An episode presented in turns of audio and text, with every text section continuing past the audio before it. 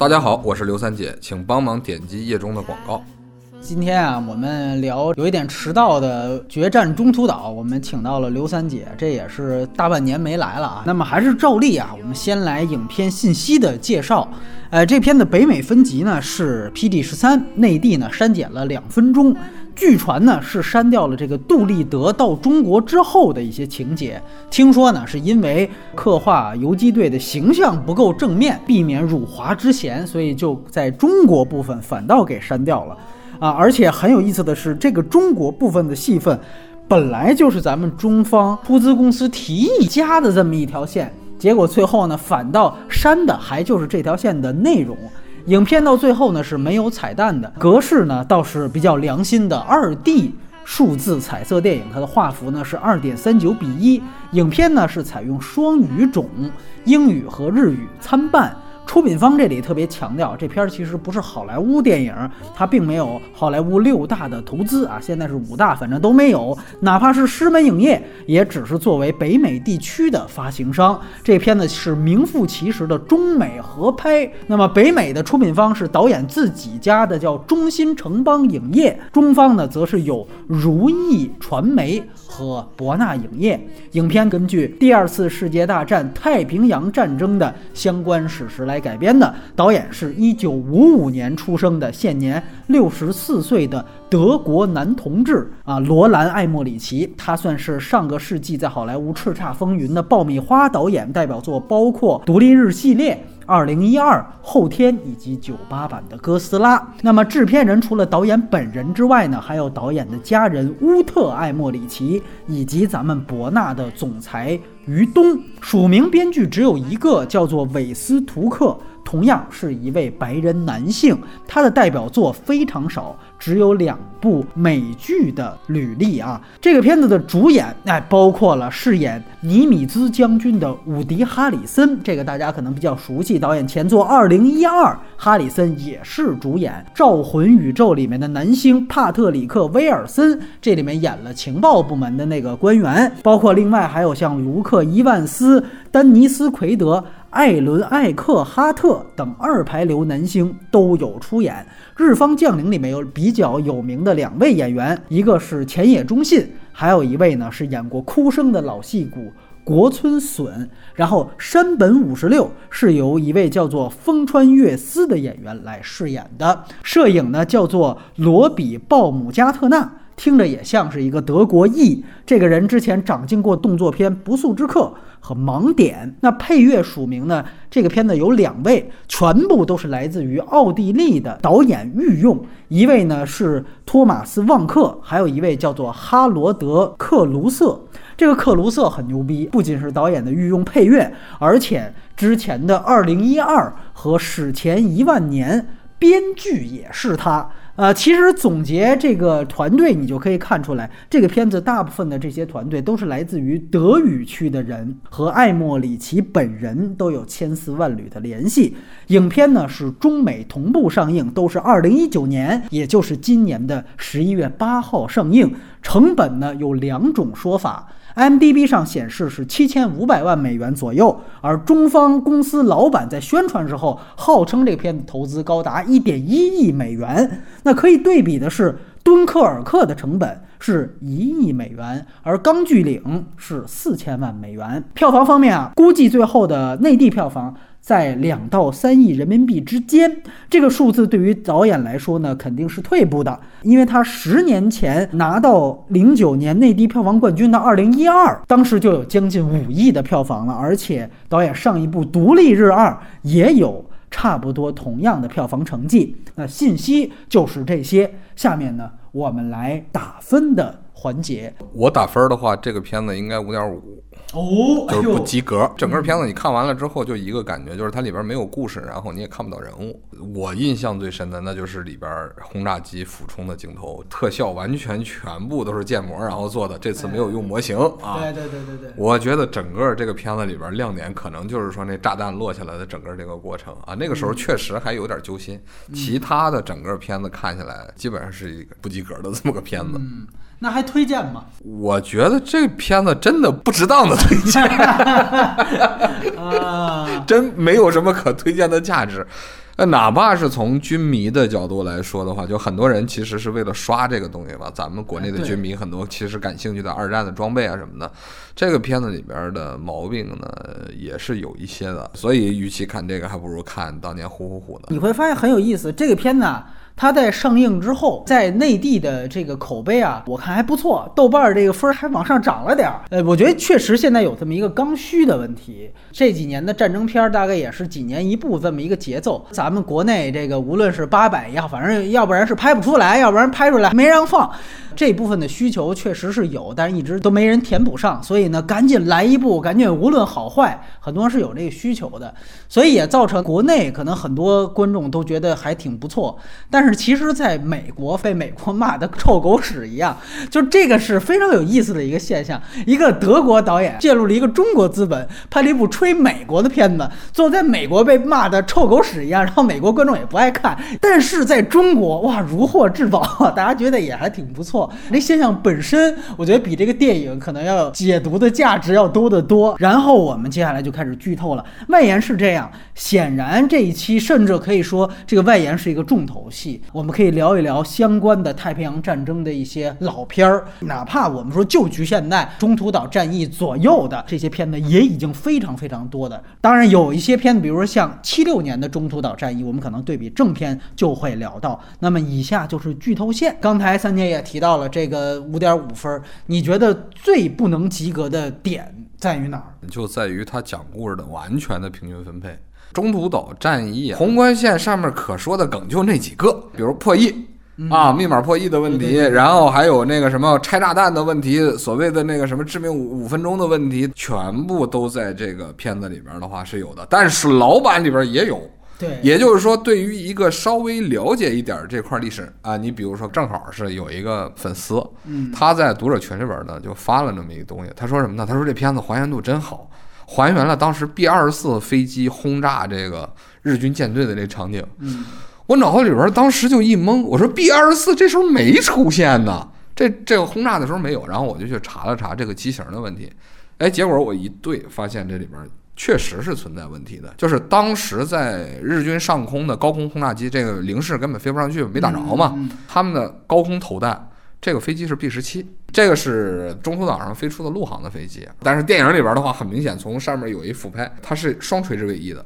这双垂垂直尾翼的话，两种飞机，一个谁呢？一个是 B 二十四，一个 B 二十五。这两个啊，欧洲战场是都有，但是这个时候的话，它陆航其实太平洋陆航没没装备。但是在这电影里出现，了电影里边出现了，而且还出现两回。还有一个是什么？是那个 B 二十五轰炸那个东京。啊，那杜立特，哎，那是对的，那个是对的。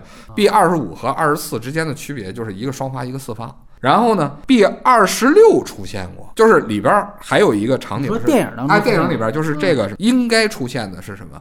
是 B 二十六，这是重型轰炸机，它呢有四架当时去袭击这个赤城号。它是陆航的轰炸机，但是呢，它当时怎么攻击的？它是从八百英尺，然后下降，然后投鱼雷。它是作为鱼雷轰炸机然后使用的，就是虽然它是个双发大家伙那种的，嗯，它是投鱼雷的，但是它也是单尾翼啊，它跟那个嗯 B 十七是一样的，所以这个里边就不应该出现这种就是双垂直尾翼的这飞机，这是然后一出现就穿帮了啊这是除了那杜立特那段，哎，啊杜立特的那个你还可以，但是剩下的其他的出现都是穿帮。另外还有一个就是片中挺去重视的一镜头是什么呢？是美国那个陆航的那个飞行员去撞俯冲嘛，哎，俯冲去撞这个日本军舰。对对对对，对当时这个不是两个人，两个日本军官就互相说嘛，是南云嘛，说他们不可能是是故意的，对对对对 没那胆儿，没那胆儿，美国人没那胆儿。问题是说，天上飞的 B 十七啊，零式飞机是打不下来的。撞的那个呢，就是刚才说的 B 二十六，它是鱼雷轰炸机，因为它飞得低嘛，它要接近海面，然后就投放鱼雷，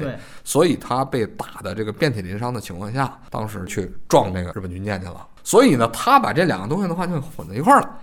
一个高空，你看从高空下来的啊，那个当时是很明显是梆打下来，然后翻滚着就开始朝底下，然后调整姿态就要撞那个航母。啊。实际上没这回事儿，它是在海面上啊，就是真去撞，它也是在海面上奔着去撞，这是一个。因为鱼雷投弹跟俯冲轰炸，哎它的姿势不一样，不一样，这 完全不一样，它需要的高度也不一样，是是它必须得低。它的那个投弹的话是有明确的，就是高度要求，然后就是飞行员自己要调，要输入参数，我现在的多高，距离怎么样，然后最后这鱼雷到那个设定的点才能自己下去，所以它是个很复杂、要求很高的这么一个东西。这里边的话，那问题就多了。还有它展示了另外一个东西是，就是碰着不炸。当时那鱼雷嘛，它不是去打那个战列舰吗？是是是，对吧？那鱼雷过去以后，梆撞了一下，翻盘了。嗯，一般情况下说，这个事儿是对的，就是美国 MK 十三吧，那个鱼雷，它确实稳定性不好，空投鱼雷的话稳定性不好。但是里边有一什么问题啊？这个我现在不确定是什么呢？是空投鱼雷它的主要问题是什么？是落水会断，而不是说它咣过去以后撞了不炸，撞了不炸的那引信不稳定的那个，一般说是潜艇鱼雷，一般好像是潜射鱼雷的事儿。航空鱼雷的话呢，一般投海里吧唧自己就折了，它根本就没有办法有效的去发挥这个作用。咱们可以想啊，就刚才空军的那个事儿，它其实就把很多东东西揉的揉在一块儿了。这个它可能也有一些揉到一起，然后去为了凸显，说我们在某些东西上的话有毛病。这后来怎么解决？后来在后面加了一个那个环儿环翼，嗯，啊，就是一个圈儿。这东西的话，它把这个鱼雷的一些性能问题解决了。当然，这时候的话是没解决了。再有一个就是网上不有人就提出来吗？节目单里有人哎说那螺旋桨的数量都有问题，对对对，就是它的那海报里边是吧？对对对对，它 SBD 的那个飞机的话，肯定咱们说它的那个螺旋桨是三叶儿的，那四叶儿的话是什么地狱俯冲者啊？啊但是这个是马里亚纳的时候，就三二年在马里亚纳海战的时候才出现，就把它装备上这个东西，然后才开始有了四桨的这个俯冲轰炸机。所以它里边它可能在图上当时选的时候选的不一定对吧？嗯，这个不太讲究，不太讲究，这不有很多军迷其实都已经提出来这个问题了，就一眼看他们愿不愿意掏钱去买票，然后去看看真正细致的，我也不知道。你说对于整个这个电影的质量有没有影响呢？我觉得啊，它可能对现在没什么影响，影响的应该是它的历史地位。嗯，在以后就是在这一系列的拉片儿的时候的话，他在这中间可能真的不算是能拿得出手的那么一个。嗯，至于说大家去看啊，就看个过瘾，哎，就过瘾就完了，对吧？你也别要求那么高 啊。那个那个，真进电影院以后，你能去研究说它这个型号是怎么投弹的，是吧？怎么到底是怎么飞，是吧？起飞重量多少？起飞的时候那姿态对不对？这这些东西其实都比较难。之前呢，就是咱们不是讨论那个影的时候，有很多人都在那说我苛责张艺谋嘛，对吧？那一群人骂我，当然我骂他骂的也凶啊，这个求人得人嘛，就是说得去强调一个东西，就是说什么呢？不是完美复刻。咱们当时聊的时候的话呢，我的态度其实也不是应该完美复刻而是应该是什么东西？比如说它应该讲究科学性，否则他看它假。同样的，咱们讲说，你去把一些东西写意的去表现出来，那你的前提也是说你知道科学是什么样，而不是说咱们像戏曲舞台似的，是吧？这个毛扎过来，然后你这个啊一盘头，然后这就过去了。这些东西它其实是一种意会式的。我觉得这个导演他在里边，比如说他拍俯冲也好，他拍航母的整个作战也好，这种基础的东西的话还是有的。这一点的话，咱们必须得说说人家。你比如说航母起飞重量都过高，然后吧唧，比如说空速不够，那不就是航母本身它要迎风啊，嗯，迎风迎风，然后迎风航行，这样的话才能造着那前面那个甲板风嘛。对，那个东西的话能到二十五节、三十节左右，这样飞机它才能起来。所以这里边那哥们儿老鸟一飞，他自己就知道，哎呀，我这风不够，赶紧调整，哎，赶紧调整。后边这结果后边这小伙子那是新手，他就没办法，他就掉下去了。这些东西你就看出来，人家其实对这东西有关注。当然，你相对于他能够达到的极致的水平，也可能他就没有其他导演那么那么懂，哎或者是这样说，或者啊说是，而且咱得这么说，就是他在里边去处理细节的时候，他的细节有一些处理的话，其实比老版的还强。你比如说破译密码的那团队，当时里边是有早期 IBM 的，嗯，所以呢就要求那个散热嘛。在这个工作室里边，这些人都是穿着大衣，然后抽着烟，然后弄着咖啡在那地方弄。他是只能穿厚衣服，就是因为他开空调，他有一个巨大的冷气机，然后往里边吹，为了散热，那没办法，这这条件就这样，所以这些人都是那状态。而老板的中途岛里边，那个是拿着那一张密码字条，就是这张纸一张纸报纸在那地方看，大家很轻松，穿着一个衬衣，然后在那爽着，这就完全不一样。就是说，他对于有一些细节，他是下了功夫的，或者说是一些出版物已经把这个东西爆出来了。对，因为莱顿他，你看后面那字幕介绍，他是八五年才把所有的这些机密文件给公开了，啊写了个书。是是是那老板是七六年对啊才就已经有拍这玩意儿他就没有，他不知道嘛，对吧？对对对对所以这个东西的话，就是本身就是资料的耕地，哎，对到这程度的话，他拿出来说这些东西有人已经把它写出来了，好，我把它用一下。嗯有一些你就没办法。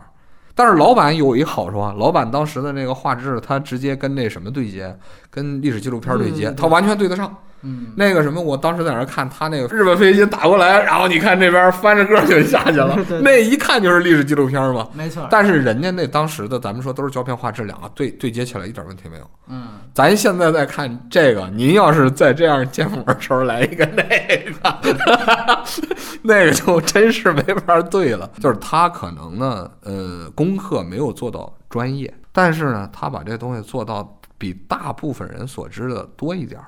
我自己觉得最大的一个槽点是，我觉得它整个战它就没有战场逻辑。你你比如说很简单，就这些飞机。呃，尤其它里边立了几个低等将领，比如说像这个迪克贝斯特，他所在的航空母舰跟其他的航空母舰，他们的任务有什么不一样？甚至你知道他们各自在什么航空母舰，我都得看好几遍。这是第一，第二就是中途岛舰载机就这么几种，大概以三种机型为主，是吧？鱼雷轰炸机、普通轰炸机，还有包括像战斗机，哎，对，那么就这么几种，你也没把这些的功能给观众讲清楚。我在老板你能看清哦，为什么航空母舰无论是日本两方。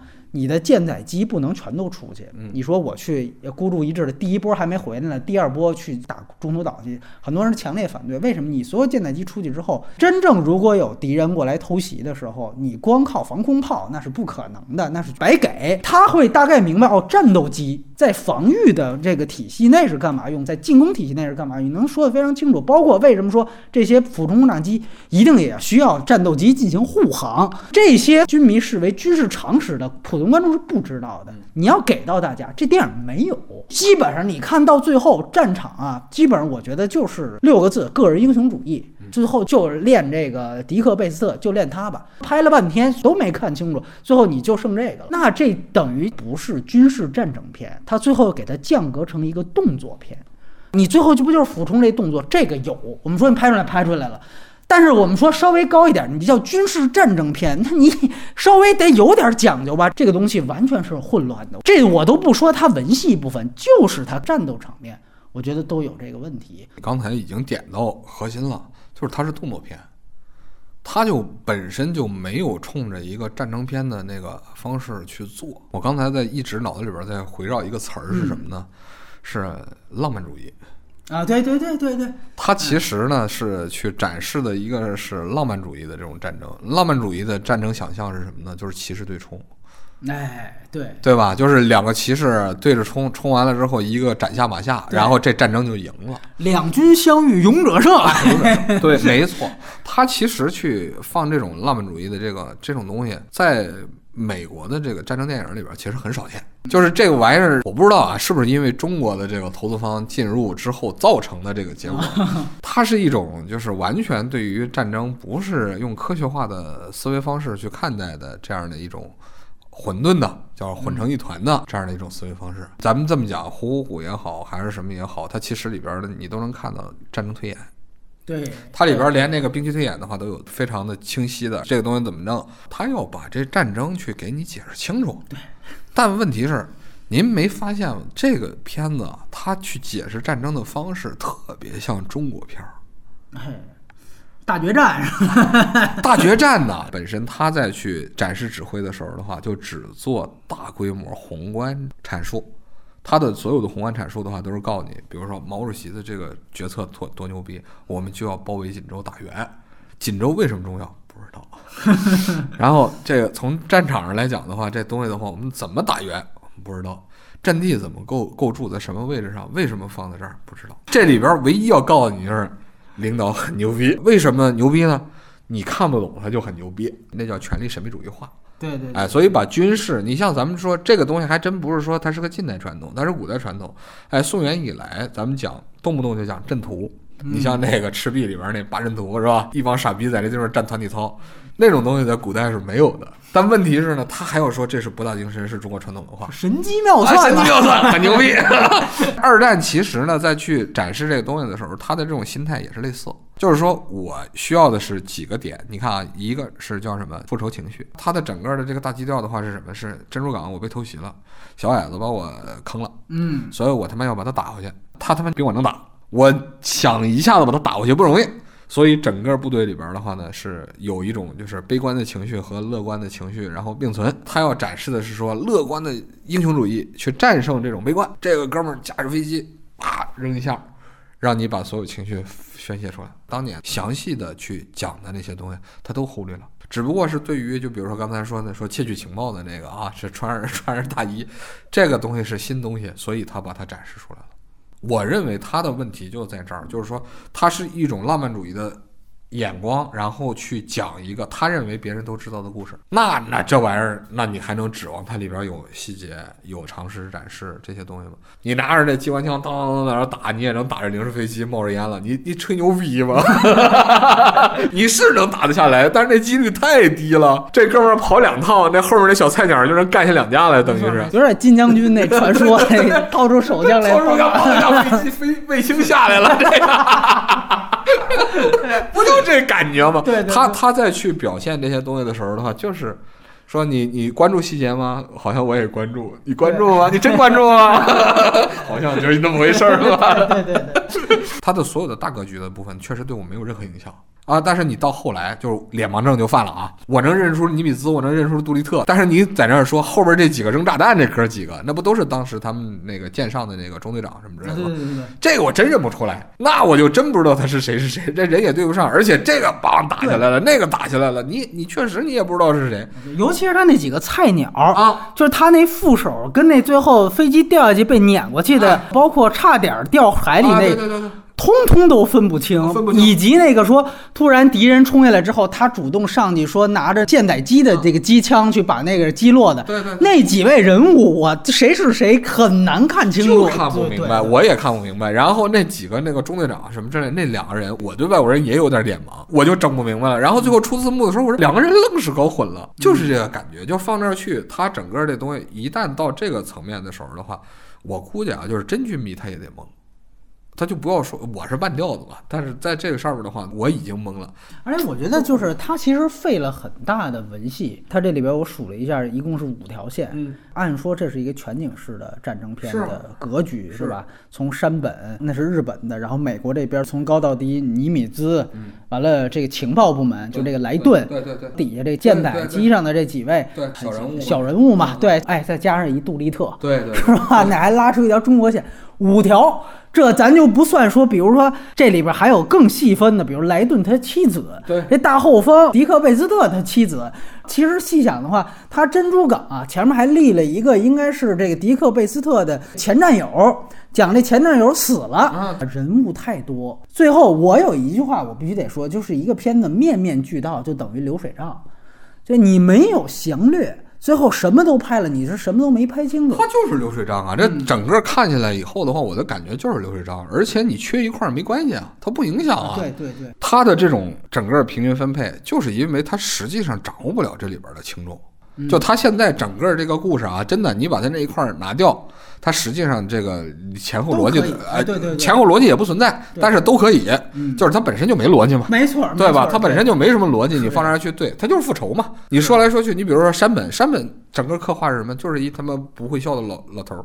南云中一也没感觉，你也不知道他是个什么人。尼米兹在里边出个场，坐一车是吧？上外边浪一圈，跟着人家在那喊：“我带我们打败日本人啊！” 接下来就跟情报官两个人逼逼两句，这事儿就没事儿了。所有人都变成了一个过渡人物，每个人都是过渡人物，你都看不出来谁谁他娘的是主角儿。这你你也不知道要过渡到哪儿，反正最后就结束了，对对对对对，我觉得他可能就是想着说，哎，就我俯冲的是吧？我把这个什么呀，刚才说七千多万美元，我得把四千万都砸在这俯冲上面了。你要不说最后看我这下爽一下，你都对不起我这钱。哎，但是你咱就说俯冲这事儿啊，我觉得也有一问题，因为知道第一次他卖这之后，我第二次就盯着那看，他这里边展示这迪克贝斯特俯冲一共拍了前中后三段儿，第一段是他，你记得其实是珍珠港之后。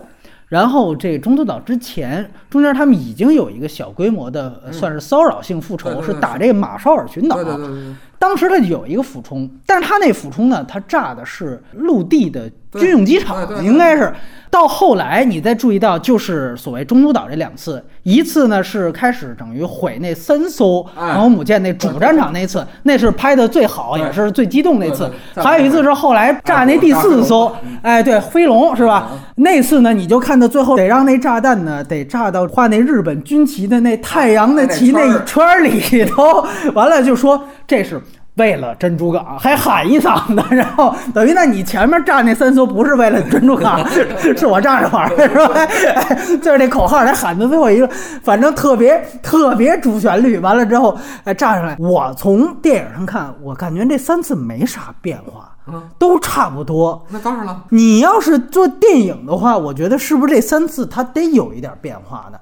因为开始你看这个人物，他设置的是他自己啊，谁都不忿儿，跟谁都吵架，包括带新人也觉得不耐烦。那你是不是能在这上面做一些文章？就是说你可能第一次投探，也许你起到的效果就没有那么好，他得有一定的挫折试验，有一定的欲扬先抑，然后在这个期间到第二次到第三次才有变化。或者我们都知道，你再个人英雄主义，你也是一个团体作战，是不是？你在后两次投弹的时候，有几次可能是有僚机或者有其他的队形？因为后来我还看了一些资料，我们说确实是他这个俯冲轰炸机致命六分钟能够成，确实是因为底下这个说鱼雷中队死伤大半，这个算是给他挡枪挡了不少，确实是起到这个作用。这电影这逻辑战场逻辑是没有的，你明白吗？对对对这是我老板的反映出来，就是鱼雷中队其实做了很大牺牲，等于吸引火力了嘛。那么这里其实就分出来，你第一次轰炸也许是一个团队制胜，别人给你打掩护、挡拆，你这儿才能够最后得分。那么到第三次，你可以说我再来一个，那是纯粹的浪漫化的 个人英雄主义的。你有没有做出变化？最后你看这片子三次投弹，哪怕都是俯冲也没有。所以我觉得就是说，哪怕你说咱就聊他这俯冲，他也可以做得更好。你要说对它每一次没有区别吧，也不是，它有区别，就是确确实实有一些区别。因为第一次的话是单机，单机，而且呢是属于是它炸了弹药库还是油库。你看它不是连锁爆炸吗？对所以它那一下子的话，其实是精准投弹，就是而且是低空，就是确实是超低空，然后呢扔得特别准。因为啊，他突出都是超低空啊，这个动作哪次都有。就是你看他故意体现他牛逼啊，你看他其他中队的其他几架飞机，比如到两千的时候。那火力太猛了，赶紧我扔一弹我就撤了。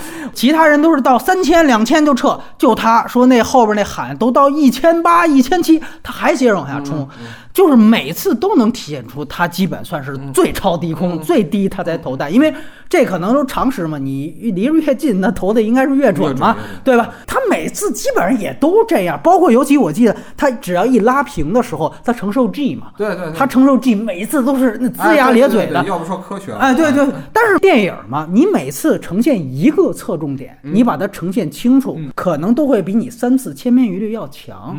从技术角度来讲的话，那肯定都是这德行啊。他说实在的，做的这东西的话，他也做了一些简化。你看，他就一个高度表在那边儿，别的那东西他也没什么。实际上的话，要就操作要比这复杂。对对，就是报数 是吧？对对对对，这这这已经是挺照顾咱了。这个那就是什么呀？就是最后一分钟营救，啊就跟那说定时炸弹十九八七六五四三二一一样嘛，对吧？就是这最传统的这种哎抓关注心理。然后你这拉起来的时候，那拉起来状态是吧？每次还是有不一样的啊。它是什么？它它这地面的那个是什么？是它没有大角度下去。这角度你可以看一下，就是第一次和那个就是炸军舰的时候，它其实角度俯冲不一样。有一说道是多少来着？一般的话，咱们不讲嘛？说所谓九十度是吧？这这叫垂直。实际上他们轰炸的时候，是说超过五十度的话，就已经是就你在飞极限了是吧就已经啊看着就跟那个直接下去一样。它它是这么个玩意儿，所以这这个他第一次的这个好像没有那么大的角度起来的时候的，怎么说？没有第二次那么猛。您您您想一想，回忆一下，他他没有这么猛。麻呗，你麻呗，回想一下，我操，这这我想来想去，也就麻成这样了。他确实是，就是你刚才说的那个是现实问题，嗯而且他也没做到真专业。嗯咱们咱们讲，你比如说鱼雷投弹什么的，你又要去那个测着这个距离，又要看航速，这些东西全都输入，而且还要保持在一个那个嗯速度之下，这整个这些东西都有要求。你像俯冲的话有所区别，但也也是啊，你又要开这个什么后面那个襟翼，就是飞机上那襟翼，你要开大，开大然后投投弹往下怎么着？这些东西的话，它有一些真正的行动操作，它也展示不出来，嗯嗯，它可能也没想展示。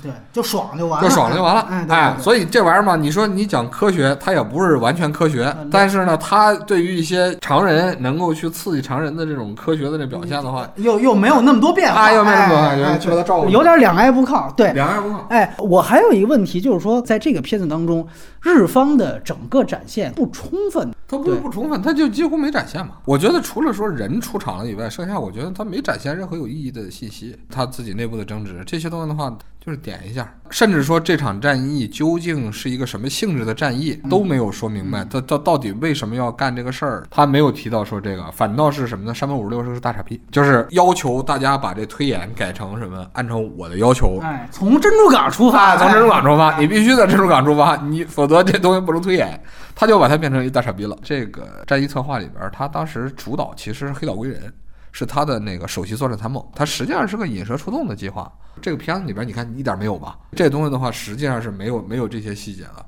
他也没有去放这些东西。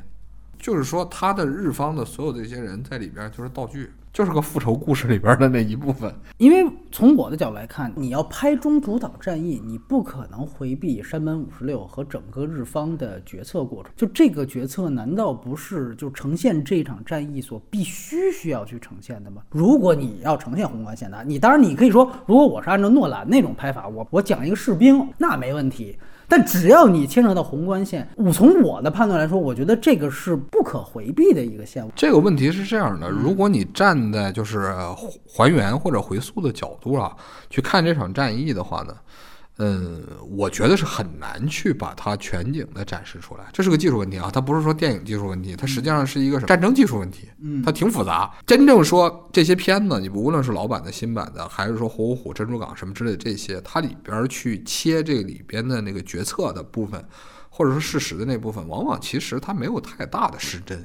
但是呢，有一个什么样的问题？日军的航母，这个片子里边你会看到，它是四艘，四艘航母上的飞机组织成各个波次、多波次的攻击波，它是能够编队飞行的，编队进攻。而美军的航母的话，是一条航母一个战斗群，一艘航母一个舰队。这个其实是非常有意思的一个现象，为什么？因为美军到头来有有一说法说，美国一直到战争结束的时候都不会把这东西变成大编队。但是到底是好还是坏呢？日军的这个东西的话，保证了单次攻击的时候的那个有效性，因为我一次投入的话，一百架飞机我下去。美国的这个你看看，他来一趟的话几十几架，来一趟十几架、二十几架，然后过来，对吧？那但问题是多波次，你说谁好谁坏啊？有点像乱拳打死老师傅。啊，对呀、他你说谁坏啊？这个东西的话，到底是谁坏呢？他去进行这种突防的时候的话，他一波次，你看啊，这边陆航的飞机上这儿咣咣咣一顿炸，然后这边的话扔几颗鱼雷，这飞机让人给打下去了，然后接下来舰载的这个鱼雷机的这个编队一波上上来，帮扔一下。扔一下，把人飞机引下来，然后那边高空俯冲轰炸机来了，它不是有调度的发生的，对，它实际上是混乱的发生的，但是它这个混乱的时候造成了一个正确的结果，就像咱们讲说它破译密码似的，它要破译不了怎么办？所以整个这个故事站在美方的角度来讲，它是一堆意外交交杂呀。那你应该怎么去展示呢？如果你要是用一种所谓战争浪漫主义的思维方式去看待一场战争的时候，这个东西就可笑。你越去展示这刚才说的这些细节，就是这些意外，你就可笑。他妈美国不是大傻逼吗？强调了一堆英雄主义，我操，我要为国捐躯，我他妈现在为了珍珠港，为了珍珠港，然后他娘的实际上是一堆意外造成的，我所有努力是没有意义的。这一点就在这个上面的话，你看啊，所有情感的这个积攒，它就远远不如珍珠港最后男主上了那个 B 二十五，我去炸东京，最后落到中国。对吧？当当当，然后一群日军在那追捕。他整个这东西，他两个就不一样。复仇落到杜立特的那个是复仇，落到这个上面还在讲复仇，就是我们经常把偶然变成必然，是。要想把偶然讲成必然，就得浪漫主义。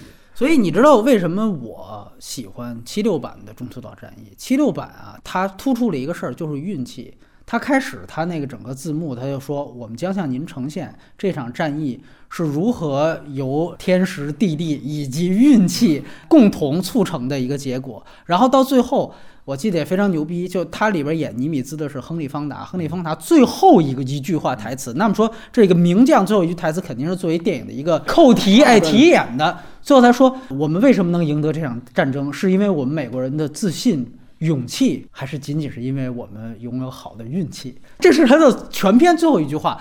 那个电影其实我看到的所有，他把运气真正放到了一个非常重要的一个动作母题上，就是一次又一次的意外。他整个对于战争的想法，就是导演的立意已经很高级了。到这场战争，你倒会发现他把所有的意外的因素，他会变成一些细小的章节。比如说，说你说那个飞机落水了，被航母碾了一下，他最后作为了是对于其中这个小人物迪克贝斯特他的一个。人物弧光的推动，说：“哎呀，是不是我对他们太苛刻了？真正打起仗来还是个人英雄主义。”他中间其实有一些台词，他提及了。我第二遍看，我还看，我说：“那你接下来想反映什么？没有。比如说开始他飞的时候，你记得吗？就那个什么麦克拉斯基啊，长胡子那个中队长，开始要俯冲的时候说：‘哎，他应该是去打远处那航母，怎么跟咱们一块儿俯冲了？’你看后边也没怎么着。你说这是？”其实后来我查了一下资料，是他们俩共同俯冲一个航母，造成那个航母的损失更大，就等于是一下子把那航母摧毁了。他也没体现，因为我要体现就那最牛逼的那个个人英雄主义嘛。就您这儿只是我说了一句啊，但是我电影真正一拍，我还来我原来那一套浪漫的东西。这个片子里边最有意思在什么？你看后来汇报战果，他连着弹多少颗、落弹多少颗都没说。嗯，就连你落了多少颗炸弹，然后这东西损伤多大什么之类的，其实全都没有提。他没有去给你按照咱们刚才说的说这战争的这角度上去看这问题啊。我俯冲完了，把牙炸了，这就解决了。我的感觉就是什么呢？他是在八五年的时候才把这些资料公布出来。实际上等于是说什么呢？越是半吊子啊，我跟你说，就是历史研究越是半吊子，越喜欢什么呢？越喜欢抹事儿。就你说这东西是不对的。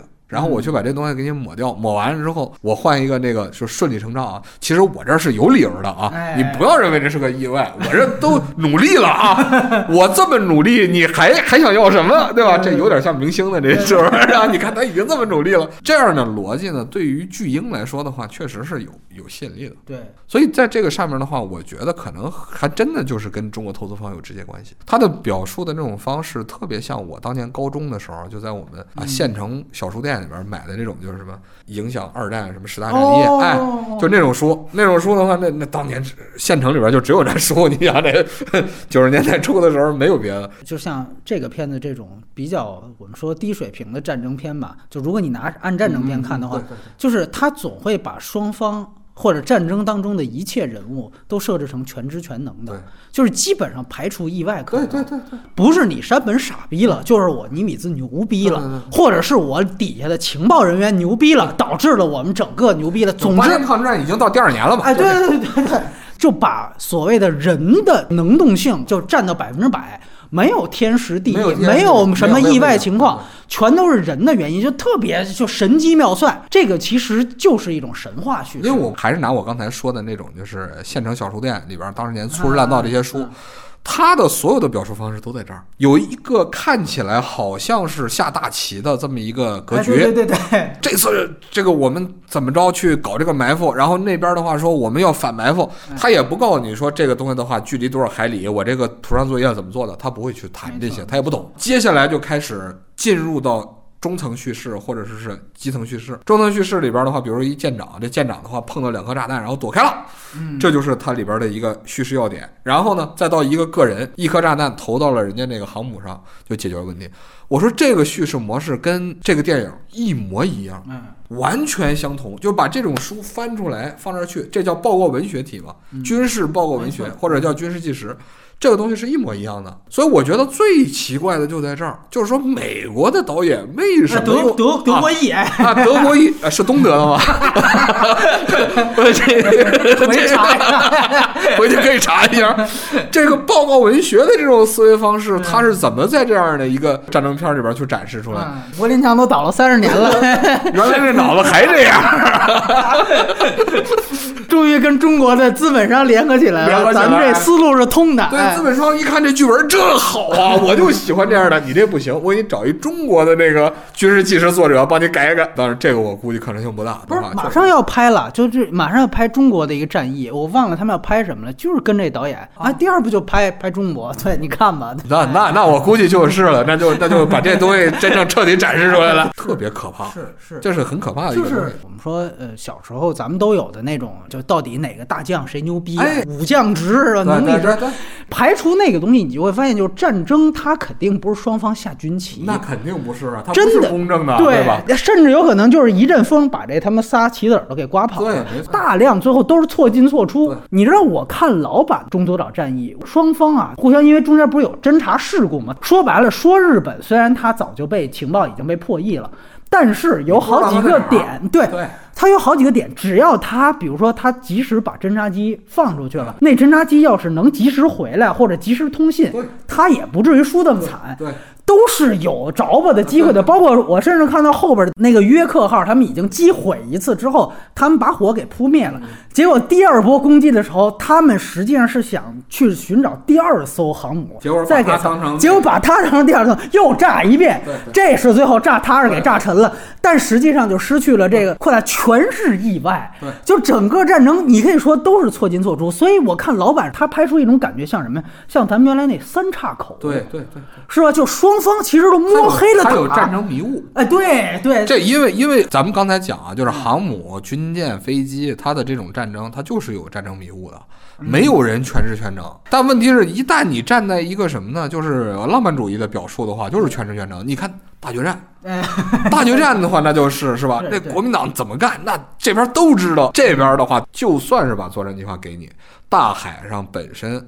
对它的那个什么，他的那位置，你这个侦察机你也发现不了，可能就一云层一挡，你就过去了。对对，所以这里边它的造成的意外远远大于就是浪漫主义片子展示出哎来的，对对，哎，他就在那儿干他，就是这种感觉，是吧？我我瞄好了啊，我知道他来了，我就要瞄好了，我干他。这里边他没有说，就是把刚才你说的那个东西，他就展示出来，他也展示不出来。但是你看老板，他通过展示方可能不太精彩，但是他展示大量日本军官，就比如说南云他们坐在指指挥室里等。嗯，他展示大量等的戏，三个情报来，他妈所有的将军全慌了，我那我该怎么出招？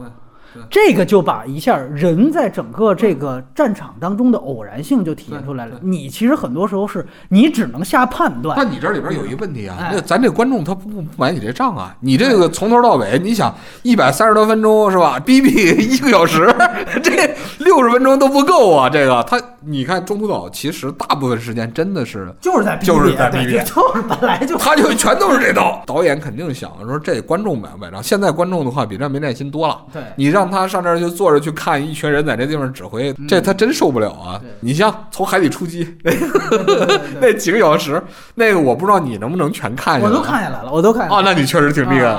反正我是分好几回，一次真的确实有点艰难。反正那东西就留下来了，就就是影史老能提的，就是你像说最后这片子他在历史过几年就被忘了，就对对对，就是爽他连珍珠片儿，哎，他连珍珠港都不如。这一点的话是咱们现在可以预见的。你比如说海战指挥的那个东西，日本这老片儿就对马大海战决战的那个也是也是大篇幅逼逼，然后真到了战场上开始对轰的时候，什么敌前转向啊，那也是就这边一个人站剑桥，然后旁边站一群军官，那边呢一个站剑桥军官，偶尔拍一拍放炮的特写，人没了。这还是大炮巨舰对轰的。那航母隔着他妈几百公里，你除了拍俯冲，咱们想，他作为一个动作片儿或者灾难片儿导演，他能想象的动作场面，也就是也就剩炸这一下了对对。对想想，咱也不能太苛责人家这哎，个。但是你刚才提到一点，说其实日本它是整编的，美国这边你看最后那字幕也，它都字幕给精髓，就字幕你最后一次你看炸那第四的时候，他写的是美军叫混编大队，美国他是不太讲这个这个这个事儿的，但是我觉得就是他应该在战争场面的时候体现出不同和区别。他他体现不出来。对，这你看好多原来哪怕老式的战争片儿，你讲比如东西方文明冲突的时候，哪怕咱们之前你看你也聊过的《硫磺岛家书》和这个《父辈骑士》，他会把这东西方真正交战时候这区别做出来。人家说咱们你看中途岛里边真是有区别，你这要是能拍出来泾渭分明，你能把双方，你倒不是说谁非得就因此赢了谁，但是你把它展现不同，我觉得也算是一种说的这东，西这就是军事战争片应该有的嘛，我觉得。这个东西，我觉得应该叫中景，就中景的这个东西，恰恰是最难弄出来的。花钱在这个上面吧，大家也不爱看。你也未必，你拍的好也未必。这么说啊，全景那个便宜，因为大家自己 坐着说嘛，这个便宜。啊，那个什么呢？这个小人物的这个东西出戏，对，对吧？这个东西的话，花点钱也值。中景这东西吧，这个花了功夫到最后，你这 就它的真正意义是什么呢？是说，就我去带让你带入到情绪，这东西的话，它是准确的。两个之间的话，有所谓的这个逻辑正常关系，对吧？嗯但问题是，它实际上它不是刚才说的，它既不是高潮，也不是亮点。你比如说，咱现在编队日本飞机里边有一个啥，有个编队时间，我四架航母哗哗哗往外发，发了以后的话，在某一个点上，然后我开始集结，这时候形成大集群，哗哗哗过去，战斗机和轰炸机还要分层啊，你在下边，我在上面，把这些东西展示出来，这它亮点在哪儿？挺精彩啊，我觉得挺不错呀，对吧？你看，你看，你看这个，这个 太过分了，这种人。就问题就在这儿，就是你你去拍这些片子的时候的话，有有的片子里边的话就讲集结点措施，哎，哎，他把它作为一个什么，作为一个那个亮点嗯，做出来。不列颠空战时候我记得就有，就是所谓集结点库措施，然后位置在那儿。还有一个事情，大家基本上都把山本五十六比较正面的去塑造，体现出他所谓的这个开国派的属性，都一直说他其实是跟陆军的军国主义是分庭抗礼的，主张他其实一直是哎，还是希望和平的，还是希望以战求和的。但是呢，这片子它有一个问题是，他开始讲三七年山本五十六请莱顿他们吃了顿饭，在东京，完了之后呢，他当时其实展开了一个谈话，你要告诉华盛顿，别逼我们太紧，给我们这些中间派一定的时间，我们才可以在这个政府内部去斡旋。马上啪一幕珍珠港嘛，嗯。但是整个突袭珍珠港也好，包括后来的中岛战役策划就是山本五十六，没错啊，那你要单纯的去截取这三个吃饭，嗯。珍珠港、嗯中途岛，那你觉得他妈山本五十六是个给就是一骗子给哎一骗子，对完了最后还自食其果，这不是史学观点，他一直是反对日本战争的。他这个人对于战争的话，他不热衷，而且那个是日本海军的，其实一个相对常态的这个状态吧。就他是一个非常思想很开放的这么一个人，嗯他自己的性格特征又是一个赌徒，喜欢赌博，喜欢女人，享乐主义的这么一个状态。他不是一个典型的，就是咱们理解里边日本武士道哎，日本武士道那种人，他不是那样的，他更近似于一个就是美式的一个军官，他不是那种拿着刀朝自己肚子戳的那些傻逼。因为日本的傻逼的话，普遍是在他那个陆军里边嘛。对对他在当海军次长的时候，他是卖国贼啊，他实施反对轴心国结盟，对，反对轴心国结盟，反对，因为知道轴心国结盟一定会滑向跟英美那个对抗嘛，这是必然的嘛，所以他是很清晰的，他是一个就是反对跟英美最后去开战的这么一个角色。嗯，军阀里边当时是有非常详尽的开战之前讨论的，海象还是当时大藏相问海军能打赢吗？海军说不打不行，他不说打得赢打不赢。整个日本发动战争的逻辑不是说我实现大东亚共同愿，他们是不打不行，这个跟很多人的想象是不一样的。你凭什么说你打得过？日本天皇不知道吗？打不过，他也知道。但问题是我不能担这责任。他妈，我要说不打，到最后美国把这个日本彻底禁运干死了。然后美国再来打我，我不是千古罪人吗？他是个官僚逻辑。你电影这么展现吧，其实是有点不联系的。你看，他隔了四年，这中间肯定有时事的变换，包括山本五十六在这中间的决策的这个变化，甚至内阁都不一样了吧？应该是啊不一样了所以很多的事情你你全都不交代，然后单纯的抽两两场戏。我刚才已经说过了，对就是他这个导演在拍这片子的时候的话，他提溜出来所谓的新鲜点，嗯那些新鲜点不是假的，但是呢，他是那种思维，维，就是哎傻逼你不知道吧？我告诉你一个，哎这你不知道吧？这你不知道吧？他自己脑子里边没有一个说是全景的，就是你比如说历史观，他其实点的是这个。你看啊，山本五十六其实挺反战的啊，他当时在那说了，如果我们往后退一步，我们就不用死那么多人了。他在展示一个人的复杂性。这片子 这人有什么复杂性可言？对呀 我们也不知道他是正面的，对对对吧？就是他是意识流，他自己可能都没判断。对，哎，对。我我也是觉得挺奇怪，就放这儿去，你整这东西的目的是什么？军事战争片对于军事将领没有判断，对。尼米兹你也没看出什么判断，，尼米兹是个大傻逼，开着车，然后一个当兵的喝多了，然后在那说：“哎，孙子，跟着我带着我们打日本。”这个事儿不止他，我之前看过有巴顿版本，嗯，麦克阿瑟版本，都是他妈这个带着我们打打日本人。这这属于是主旋律式写法，哎真的是主旋律写法，就是在中文材料里边，我已经看过这三个人的版本了啊，都拥是。军爱民。哎，拥军爱民，体现士气，小伙子啊，挺不错的啊，想打日本人啊，太俗太俗，对你要说有点亮点啊，有亮点吗？你你提了吗？俯冲吗，对，因为现在是一个信息爆炸的时代。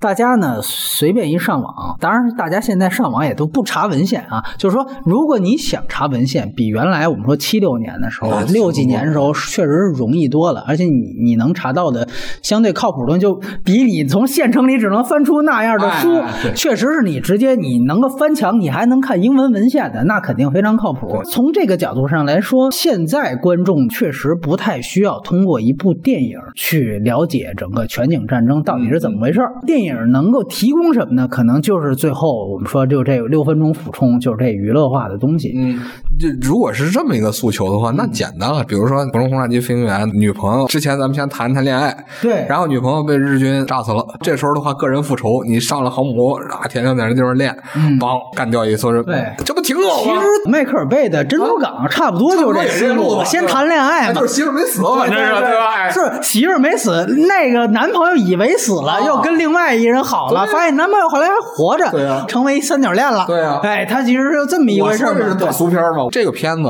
他就没有行为动机，他的行为动机的话，就是把媳妇死了这一块儿变成了我们美国人，我们要复仇。对对，它就佯装全景式，佯装的很高级，是个军事战争片儿。其实你内核你还不如踏踏实实的，你就来这媳妇儿哎这个呢，对对吧？谈恋爱挺好的，这个。对对对，我还是那句话，他甚至他都没有一个我们说原来《钢锯岭》，你其实那些你都能提出来，《钢锯岭》其实最后是一个宗教电影，对对吧？他其实是他妈在说宗教对于这个整个哥们儿我下来的时候，这直接张开双臂，那不就是吗？其实你会发现，像那样的片子，无论它是否偏颇，它都有一个意识形态斗争的立足点，就是我为什么能赢你？对因为我有信仰。对，你说这是不是太绝对了，导演？但是他是有观点的。对对这电影没观点。你说这里边日本人他呈现了一什么样的民族性格？你说举与刀是偏颇，他连举与刀也没呈现，就来一个说俩人与剑同尘。那之前还有说把美国战俘遇进了，我操，我给你丫就推下去了。就是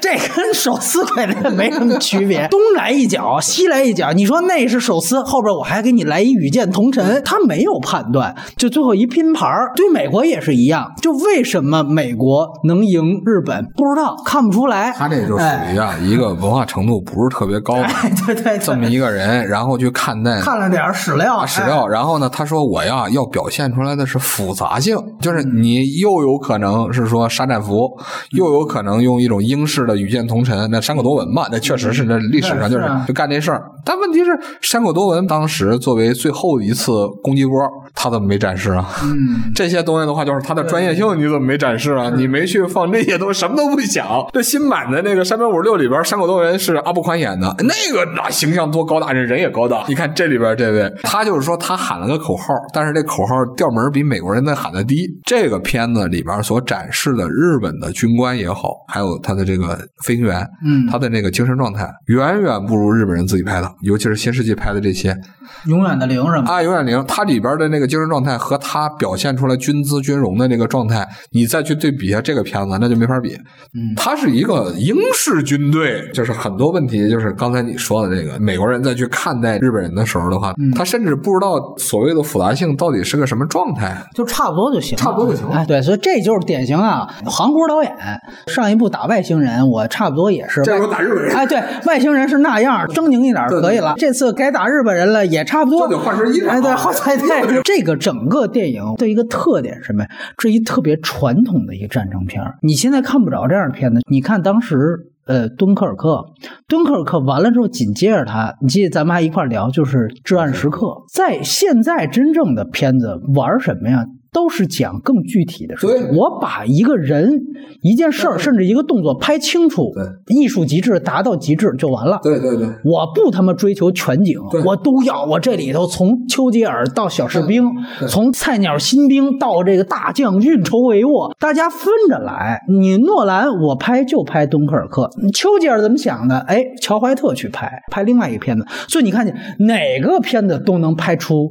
他自己精彩的东西特点来，这一味求全啊，这种是原来特别早期的，就是咱们说虎虎那时代战争片有的啊那种时代是有这种，我什么都要，日美双方这一个片子开八条线，我操，什么都讲，对吧？我想起来最像谁了？像解放，苏联的解放，那是五十年代作品，对吧？哎哎所有这东西都是时间线踏过去，讲这个部署，也他娘的讲不明白。然后呢，为了突出的是斯大林同志，你最后整个看完了之后的话，哎，苏联红军真牛逼，没了。它是一个特别老式的战争片，所以呃，在这一个月的观众朋友们可以看到特别老式的动作片，就是《双子杀手》，你把它高技术去掉，它是一个九十年代的一个 B 级片的一个思路、一个套路。这个片子是一个老式所谓的战争片的这么一个格局，然后最后它的优势，刚才我们也说了，也不是战争片，是是一个动作，是个动作片的动作场景，所以其实本质上你可以当做考古，它可以一个抛砖引玉。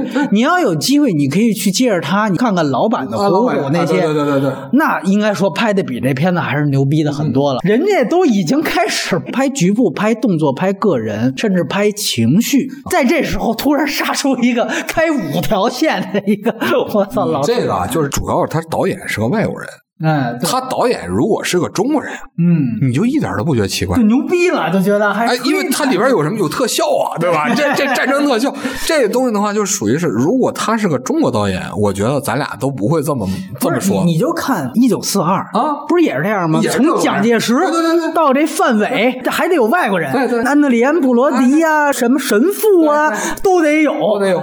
你这就是典型，冯小刚拍都是一九四二，年。就哪个时代就算顶峰了啊，再也没没突破，就是血战台儿庄。啊血战台儿庄之后，你所有的这些都是就停留在那个时代就完了。结果现在老美也往后退啊！我觉得这个其实咱应该有点民族自豪感。不不不，这是在好莱坞都找不着投资了啊！这不是借着中国投资再拍出来吗？好莱坞对这片子现在不感兴趣，也不能说老美嘛，一德国导演在好莱坞找不着投资之后，借着中国资本拍出了一部歌颂美军的片子，对对对，是这么一个定性，它不是这个时代的东西。咱们这么说，就是像《流浪地球》这种东西，咱们这儿玩的转，因为咱们还停留在美国原来二三十年前拍原来人家 B 级片那个时代呢。你包括这种类型落差也一样。你看《流浪地球》，我打着的是一科幻片，你拍的是一灾难片的东西，对对你灾难片的东西拍及格了，完了这也一样吗？我打着是一军事战争片，最后我把动作戏拍及格了，对。是吧？但是你其实其实你会发现全是降维的，对对都不是你宣称的那个类型能做到的东西。但是这个东西在美国早就被淘汰，在中国哎这就行。完了，接下来呢，我们来说说这个其他的老片儿。其实刚才聊的也都差不多了。呃，三姐，你要先提一部，就是还是关于这个战役的，你觉得你最想推荐的是哪一部吧？老片。战役最想推荐的其实就是《永远的零》，正好是什么？因为它是战斗机飞行员，啊，它是零式战斗机哎，这个视角的话，你在其他片子里面没有。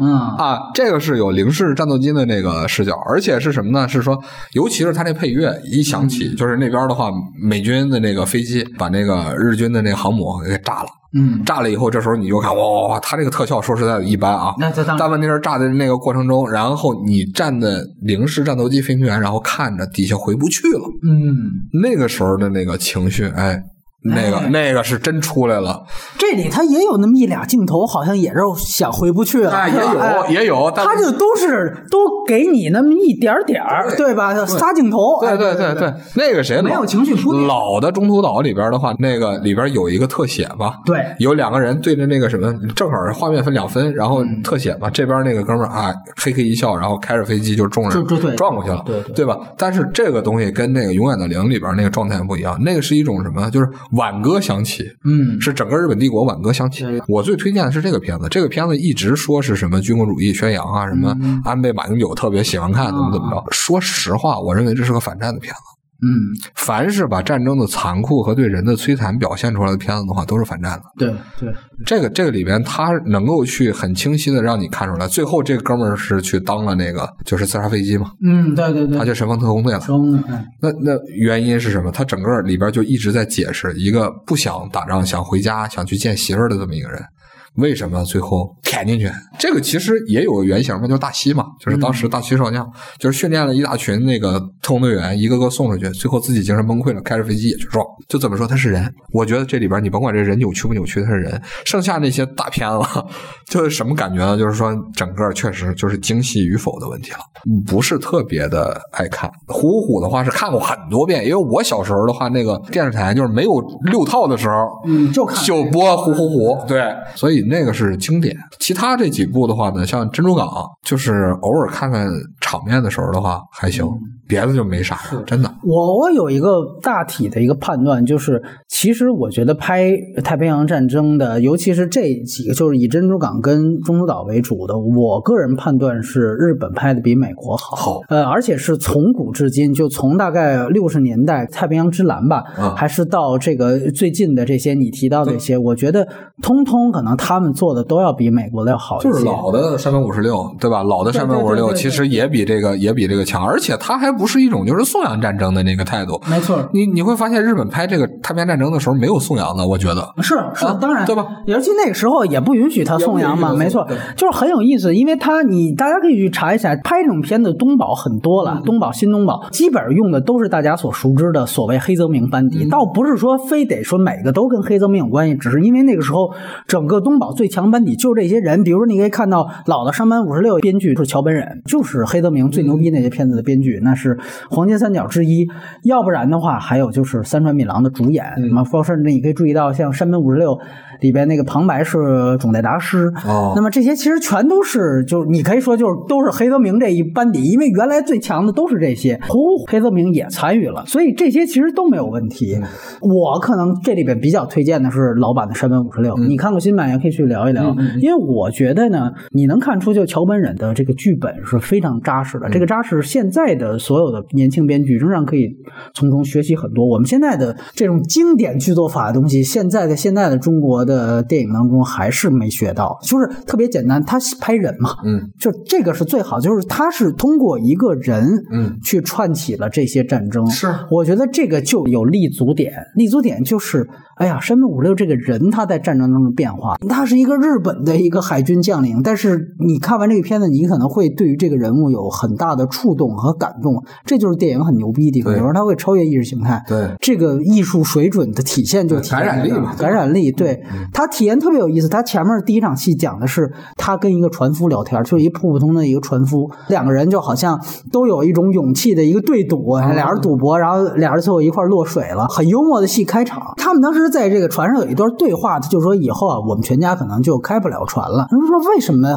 他说因为明年战争就打响，不会有人再来我们这公园啊看樱花了，因为到那时候他是反战派。他说你别扯淡了，不可能，绝无此事。他说你就踏踏实实的去经营你这个呃船员的营生就完了。对到最后最后要死之前首，尔机场那个是吧？他说我去看看伤员，就是其中一个伤员，他就说我得替我爸爸当年向你道歉。他说为什么道歉？他说哎呀，当时把你给弄下水了。他说哎我原来你是这个船夫的儿子，这不叫巧合，这叫宿命。他其实描述了一种宿命感，就是我当年向船夫承诺的这个事情没没有达到，而我而我最终会葬命于此。但是你看那种唏嘘感就出现在这儿，就是你突然发现哦，原来在在那样一个樱花盛开的一个公园里边的一个场景，忽然经历过这么多次战争，那片子也很长，哎呦，中途岛也好，珍珠港也好，忽然一下又把观众拉回到前面，这就是很简单的首尾互文，但是把人物、把战争情景、把那种悲怆感，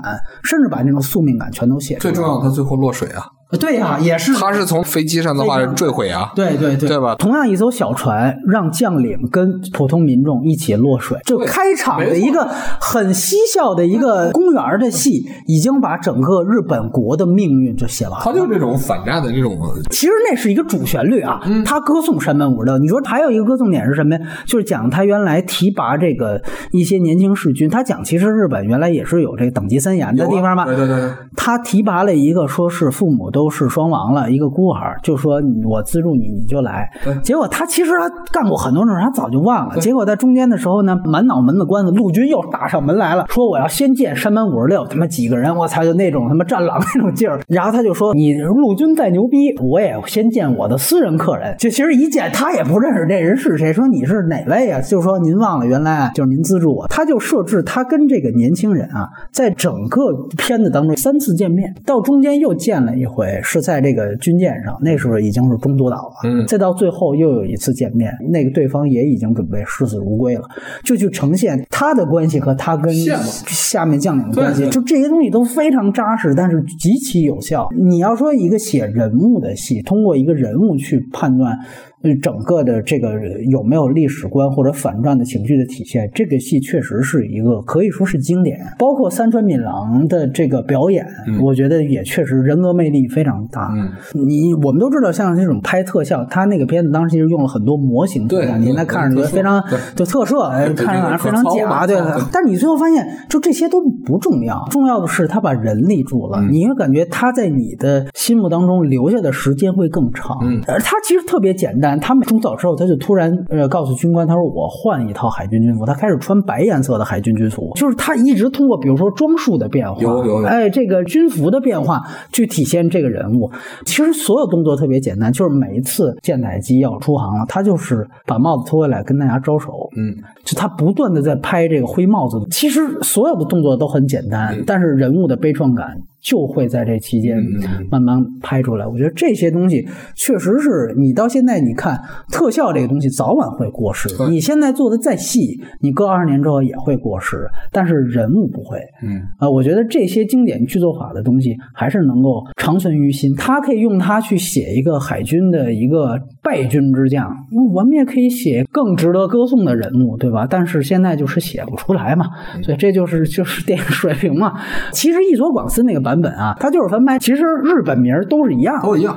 伊佐广司的那个，说实在的啊，显得虚。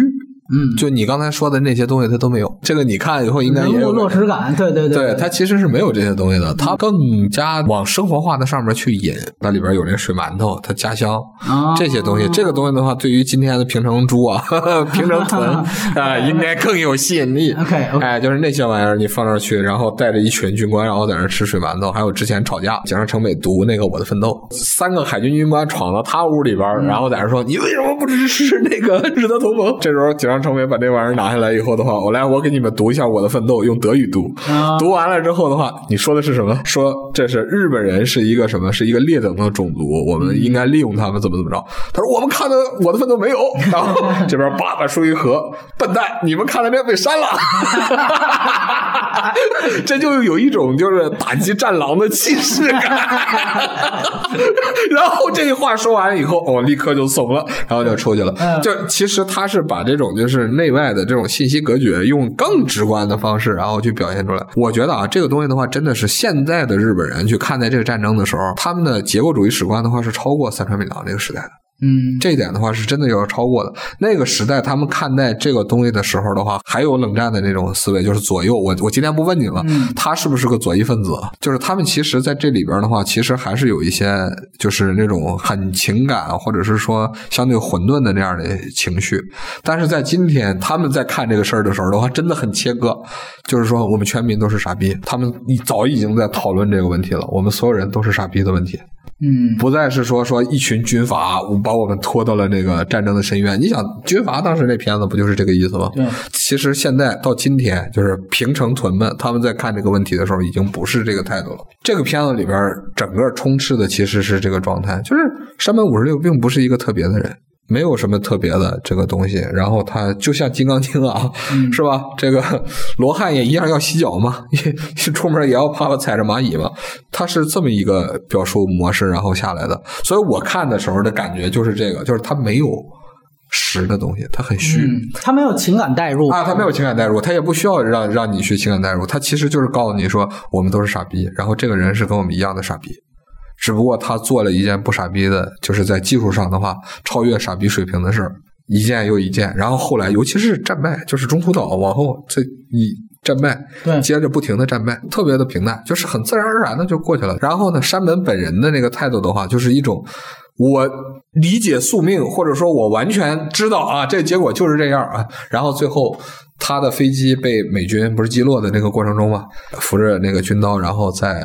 那个对对对，这个是老板也是这样。哎，然后那个那个光影就从脸上就是掠过，那那个时候的话，就是就很明显，就是一种就是佛教的那个咱们讲是吧？这个浮光掠影的那个那个感觉，就一生就过去了。他其实就是这样，这个感觉是很强烈的，就是他的整个翻拍是很强的。但是呢，他没有去把他往那个就是咱们说说他是个悲悯嗯先知那样的那么一个人，然后去塑造，就是普通人。我觉得他真就是在里边普通人，甚至很多的，比如说赌性啊、嫖娼啊这些事儿都没去展示，嗯，也没有去往里边去放，就是很自然的老朋友几个老朋友，大家没事的时候讨论讨论，我们不能打，我们怎么着？他的入手是一个东京新闻的记者，嗯，这本身就已经够缺德了。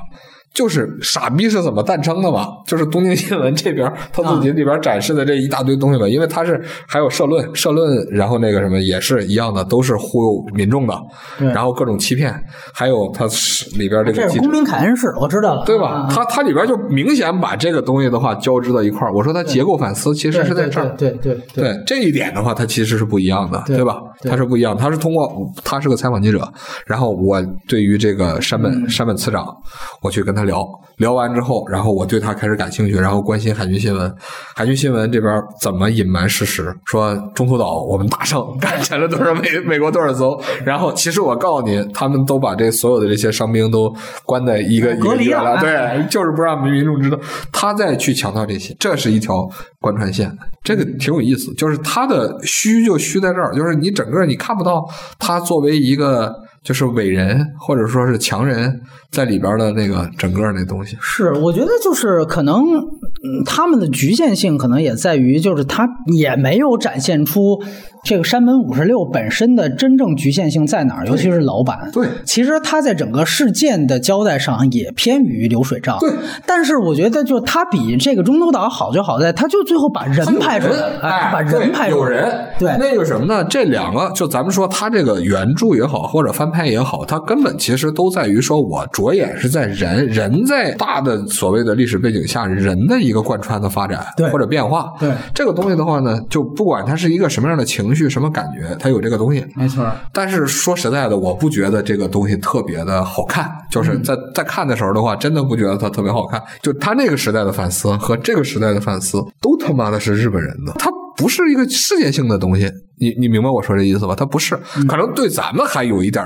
借鉴意义啊，对中国人就是还稍稍有点建议，那因为那那那三个傻逼 跳出来质问我们为什么不应该去跟英美美出啊去动手，对吧？我们就应该跟德国人同盟。他那个老板有一场戏是开场，就是两个陆军的，应该是特务还是谁，就跟着他，然后他就一下就发现了，就特洛克，对，就类似那种，然后就直接就把人家请来，说你们就坐坐坐我面前嘛，然后对方就掏出了一个叫斩奸状，就是说你看，就你丫是是日奸，你知道吧？我们就准备要是清君侧，你们要把你丫给杀了，他还照着念，他就说说，要不然咱们不聊这个，然后我带你去找艺妓，其实羞辱这二位，你知道吧？就说啊，他是我们海军的朋友，然后那个艺妓说是吧？我就特别喜欢海军的，我觉得陆军都太土了，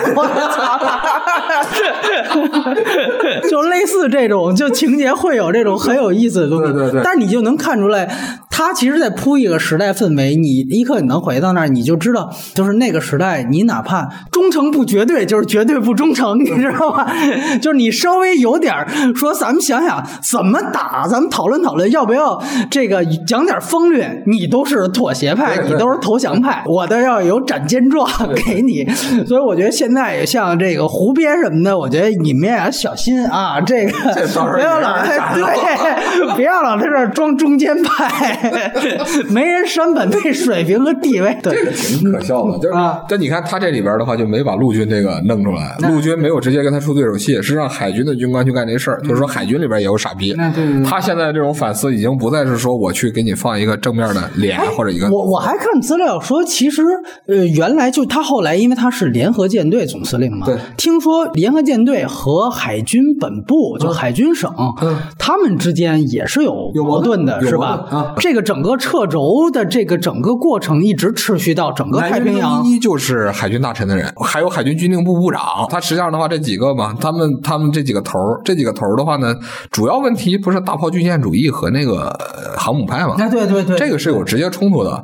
然后航母派和大炮巨舰的那个冲突的核心是在于造舰的名额，就是造战列舰还是造那个航母嘛？对对对对对吧？大家其实吵的都是钱的事儿。这山本五他又觉得造战列舰没意义，对对对对，但是他不是个完全航母派，就是这个人的话，他很擅长这个东西，他也熟，但是他不是完全，他也觉得战列舰还可以去打战哎舰队决战对这也可以。他脑子里边其实也是乱成一团，这个是转型时期嘛你。看他跟哪个光谱去比，哎，对吧？他的开明程，度，跟那一群比，那就是大傻逼，那一群是大傻逼，这是正常的。这这这片子里就全都没提嘛，绝对吧？对航母派的已经被当时我记得好像已经被逼着退役了，然后去做买卖去了。嗯，那哥们儿的话是一个什么，就是大的那个垄断企业的，哎，对对对对对对，那个什么那个社长，对社长很有钱。然后那个什么呢，他是绝对航母派，山本呢是比他光谱往那边靠一靠，大家还能接受说这人还能容一容的啊那么一个角色。所以山本其实也不是一个以航母专家的这样的角色出现了，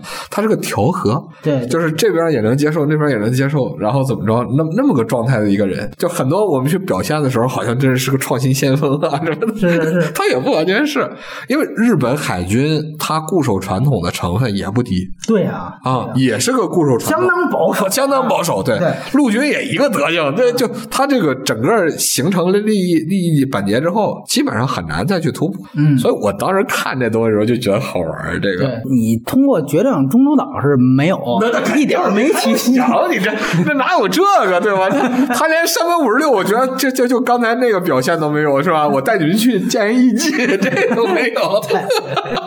纸片儿就是对对对，纸片人，哎，他是他是皮影戏嘛，没错儿。对吧？咱们咱们说说我国电影很大一部分是皮影戏，然后《虎虎虎》也不错，它其实有一些战争场面调度啊，跟这部比，它有些都比这强。对他那真的是你提到老式战争片，前一个小时文戏，嗯全文戏。对啊对你看那片子，他还挺讲究，上来我得先炸，嗯珍珠港啊，我刚刚炸，中间因为珍珠港完了，不是马上就中途岛呀，怎么办？我还得我就突出马绍尔群岛也得来一发，你就觉得这多挨得着挨不着。但是你看他通过我得让观众，比方说手机，从这个角度来讲，他就得隔十几分钟炸一下，还是他妈爆炸背那思路。但是你看人原来就是真正就是稍微哎稍微这个有点史观的那种，就不讲这个，就前面决策过程就他妈是决策过程。就是大家在那地方开会讨论。哎，对，而而且他，反正你要看进去，你也不觉得特别枯燥，就在于《虎虎》是讲珍珠港嘛，它就是放在美军为什么被突袭，各方面的漏洞都出在哪儿了。其实原来前一个小时就是这个大反思。而且他这个大，由于他可能这里边也可能甚至自黑到一种夸张成分，我觉得现在看也很有意思，就是它也形成戏剧性效果。比如他们说我们安了一个相对当时比较先进一雷达，说好不容易运来了，说准备搬到那个檀香山还是哪儿那个山顶上去，结果说这搬不太上去，说为什么？说这后边都属于檀香山国家野生动物公园，说你要想搬上去的，军方得跟野生动物园有关部门得他妈的协调。对，说完了之后呢，这个关于野生动物是否伤害，还得经过这个 NGO 组织的这个检验。完了，那个军方那人说：“操，野生动物组织，我还得经过他批准，我还能搬运雷达，这他妈不是搞笑吗？” 你先看这，我觉得也挺有意思，就俩美国大兵在那儿蛋逼这事儿。还有乔雷达这个，你你忘了吗？这个是乔雷达，然后哎，这上面怎么回事？这是鸟群吗？这个他还有什么呀？就是说，把雷达最后好不容易费劲搬上去之后，发现只要有这个异常消息，你就通告。嗯完了，大兵说我们拿什么通告啊？说哦，那一公里以外有一加油站，讲了很多这事儿，就属于那种美式幽默的自黑，你知道，就是那种几个大兵之间在那互相蛋逼。你我觉得这集其实你拍出来还是很有意思的，包括说这个前面他们有几次狼来了嘛，每一次他妈演习都弄得草木皆兵，到最后真来了，我操！那有一要准备刚睡觉的，说潜艇又发现了什么的，说你先确认啊，你不确认你别又他妈草木皆兵，就把电话给挂了。我操，这回是真的，你就跟那个吐槽弹幕似的，最后所有都炸了。完了，那个通报的通讯兵跟这个将军又又见面了，说：“哎，将军，您看见没有？指的那大窗外边都是战火纷飞，这就是您要的确认。”我操！我看这些全超逗，你知道，整个电影，整个一吐槽弹幕其，实你刚才说这问题对，它它有点像一个论文，对就是我解释说这个东西它为什么就是美军当时为什么犯傻逼了，犯傻逼，哎，然后我把这所有这些东西都给你全景展示，他这全景展示还跟这个不一样。对他有落点呀，我有落点，我那个什么，你比如说雷达兵，他不是出现一次，对对对对吧？开始时候装的时候，然后后来开始显影儿，这边哎呦大雁啊，我听说这边有迁徙，然后这是不是鸟？还有说说有 B 十七要回来，这不是对对 B 十七要回来对吧？它都是都是这个吗？对就这一堆，然后他们把这个东西每一条线其实全都从前因后果给你放出来，没错就我为什么要说这个？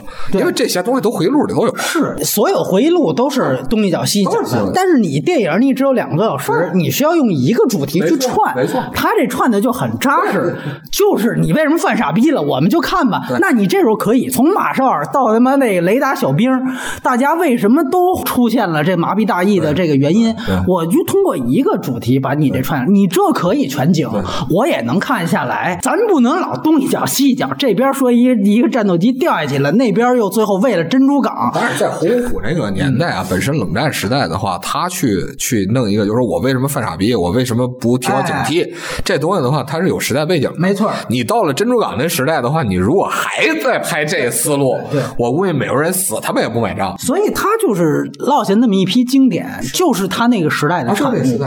对，所以你说你现在你再开他那时代全景片儿，这我所以我说这就过时了嘛。对呀美国人也不看你包括你他展现日方也很有意思，就上来第一幕日方是迎接山本五十六嘛，他新司令嘛。对对对，你感觉大家都列队站好了，应该跟咱们七十年大庆似的，特别严肃似的，所以完了几个人就开始开启弹幕模式，就说：“，听说他是他妈在日本本土被人追杀，追的满处没处跑，跑咱们海上来了。”另外一方面说，希望丫得比前面那一个强点儿吧什么的，我操，互相在讨论这个，我也不知道是不是后来，因为我们都知道那片子原来是请黑泽明导演，结果呃大概拍了一段时间就让福斯给开了嘛，我也不知道这些东西是不是后改的，但是你觉得就这种开场其实还是很有意思，整个他哪怕是一个从美美方去带入，但是你看整体影片气质，其实全都是一种很美式的那种，我觉得挺牛逼的是它几个调度，嗯。就是那种战争场面的，就就还是当时不是说突袭夏威夷嘛，什么啥大家都不知道，就他犯了一堆傻逼之后，人家飞机真进来了，他有一幕视角是通过当时他们有那飞行学校，民用飞机，飞 民用哎那个女的，两个人坐在那儿，哎，看一眼，左右看一眼。还那儿先练呢，是我现在不上手了，你你得自己得会来，对对对对。看的时候那感觉，而且左右看，哎，这个飞机好像不是我们的，完了之后，他有一个整个一个拉远镜头，就等于把这个景别放大，然后发现我操，这么上面一层，对对那是一层飞机，就那个调度确实是非常精刚才心。说那个中景的那个东西，那叫场面是吧？对那叫大兵压境。你这是动作，你这你这天天看着就是，然后就是两架飞机在这路上飘，你这有什么呀？连个激情都没有，对吧？对对对，就那个东西，而且它是实际上也是明确一个试点，观众视角嘛，大家都是民用的嘛，哎呀，我操！一拉整个，而且它其实你你说它当时特效不行吧？它有很多方法反倒反衬出那个东西，比如它拍影子。对对对，就是你这一层飞机，我操！你弹箱底下他妈还种田呢，不是干嘛？我操！那影子一过去，哎，我特效没你现在做那么好，我拍影子反倒你觉得这个黑云压城这感觉能出来，就是现在吧，这就属于大省事儿，直接干。哎呀，这个我确实觉得原来虎虎很多东西也是很牛逼的。他的那个炸都比那个就是后来的珍珠港好看。哎，对对对，就是他的那个整个那个暴击的那个过程，我觉得那个跟就是历史照片啊，就是后来留下的那块那历史照片，它比那个新珍珠港要强强得多。尤其是那帮家在那奏乐的那个，那个两个其实我记得新的好像里边也有。他致敬了。对，那致敬了，但是那奏乐的那哥几个那反应是最好玩的，比比新版的那个强。就是他他真是傻逼了，我操！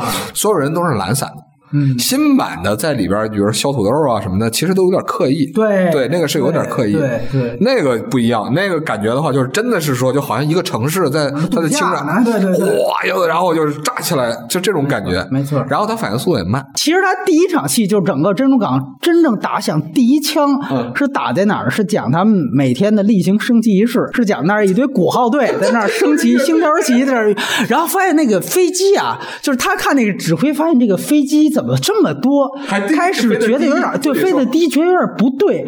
完了你他通过什么反应？他就通过他指挥他的指挥棒啊，越走越快越走越快，奏那国歌奏的越来越快。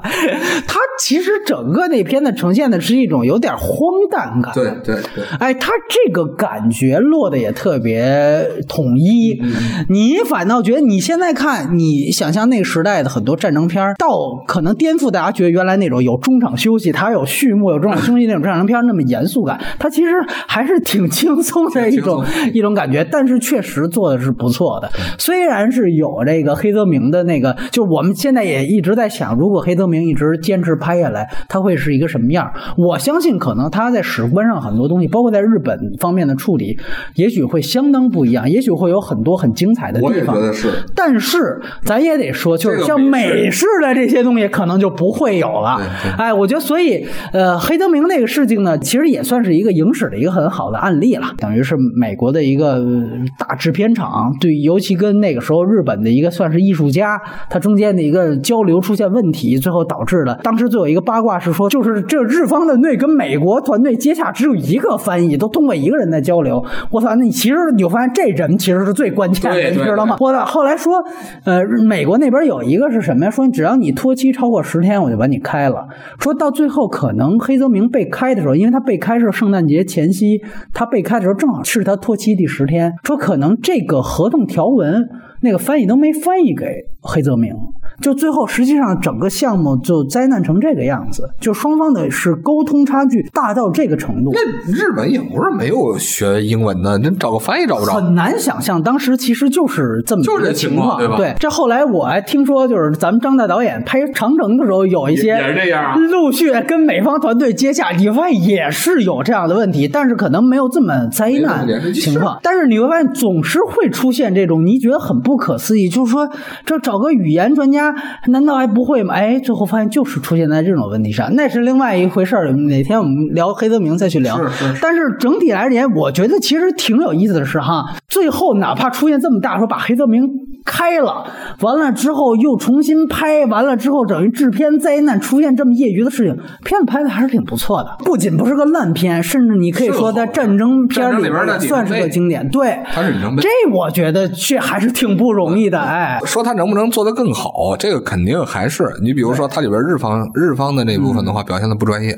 嗯，啊，这个确实感觉没有，就是他对于那个战争细节什么之类的这展示的话，他是不如中中途岛的。呃，那他就着重体现出啊，山本五十六特别悔恨那个呃偷袭鲜鱼战书送达这一点，确实是他主要描绘这，包括说山本不想打，对你只能说当时美国人把日本人开走之后，还去拍这么一个片子。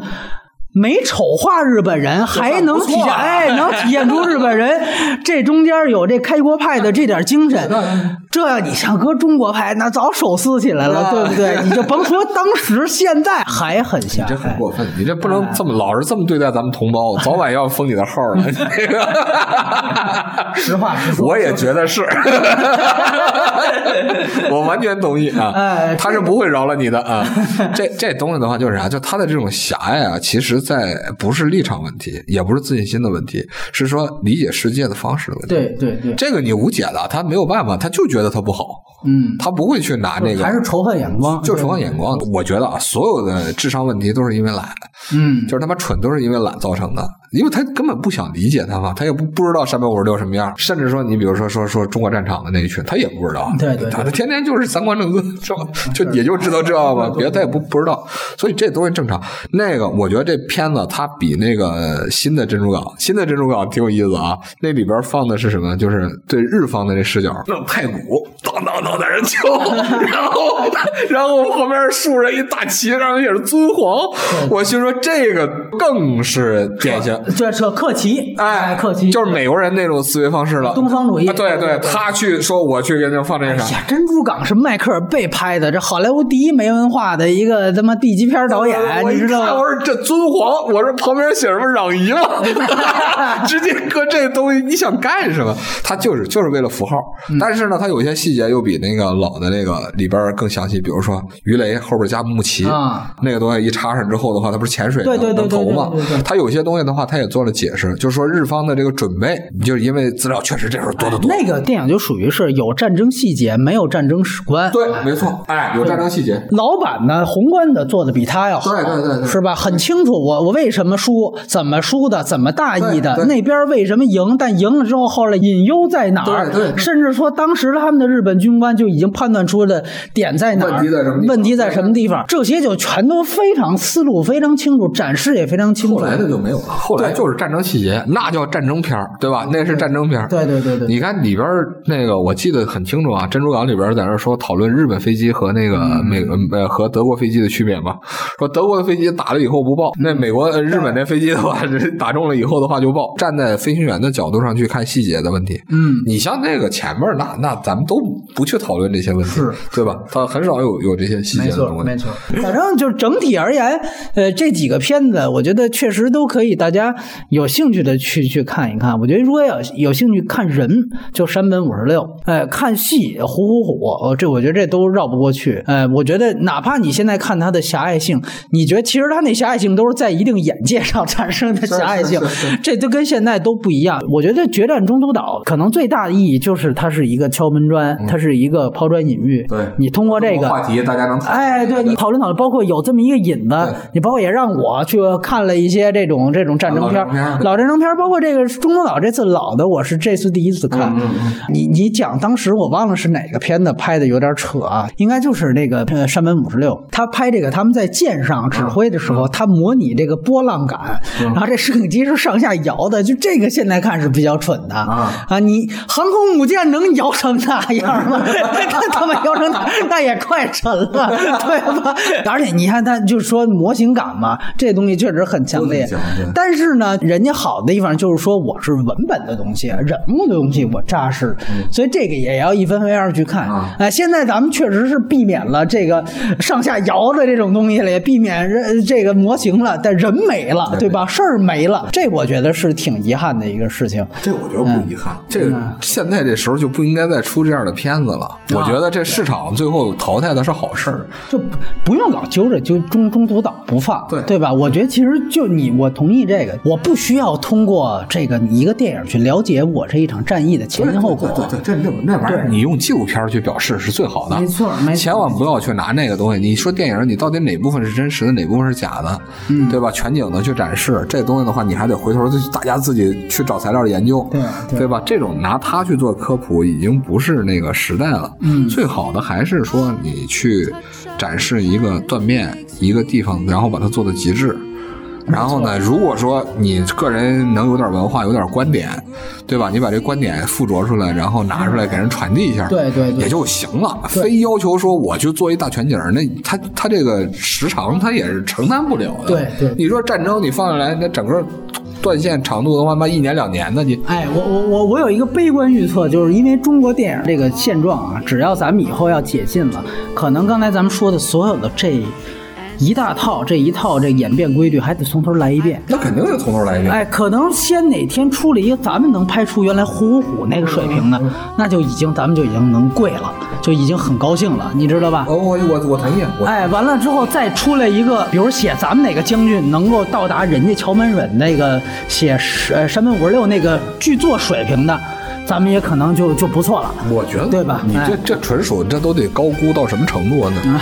这这这都属于是痴人说梦啊！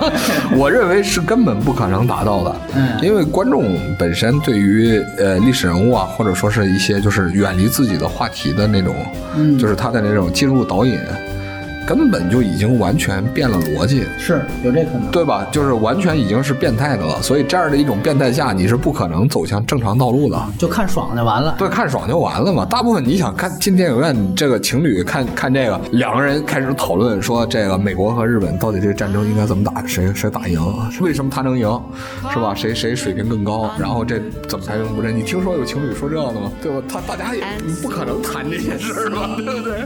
就算是咱讲好像阳光灿烂的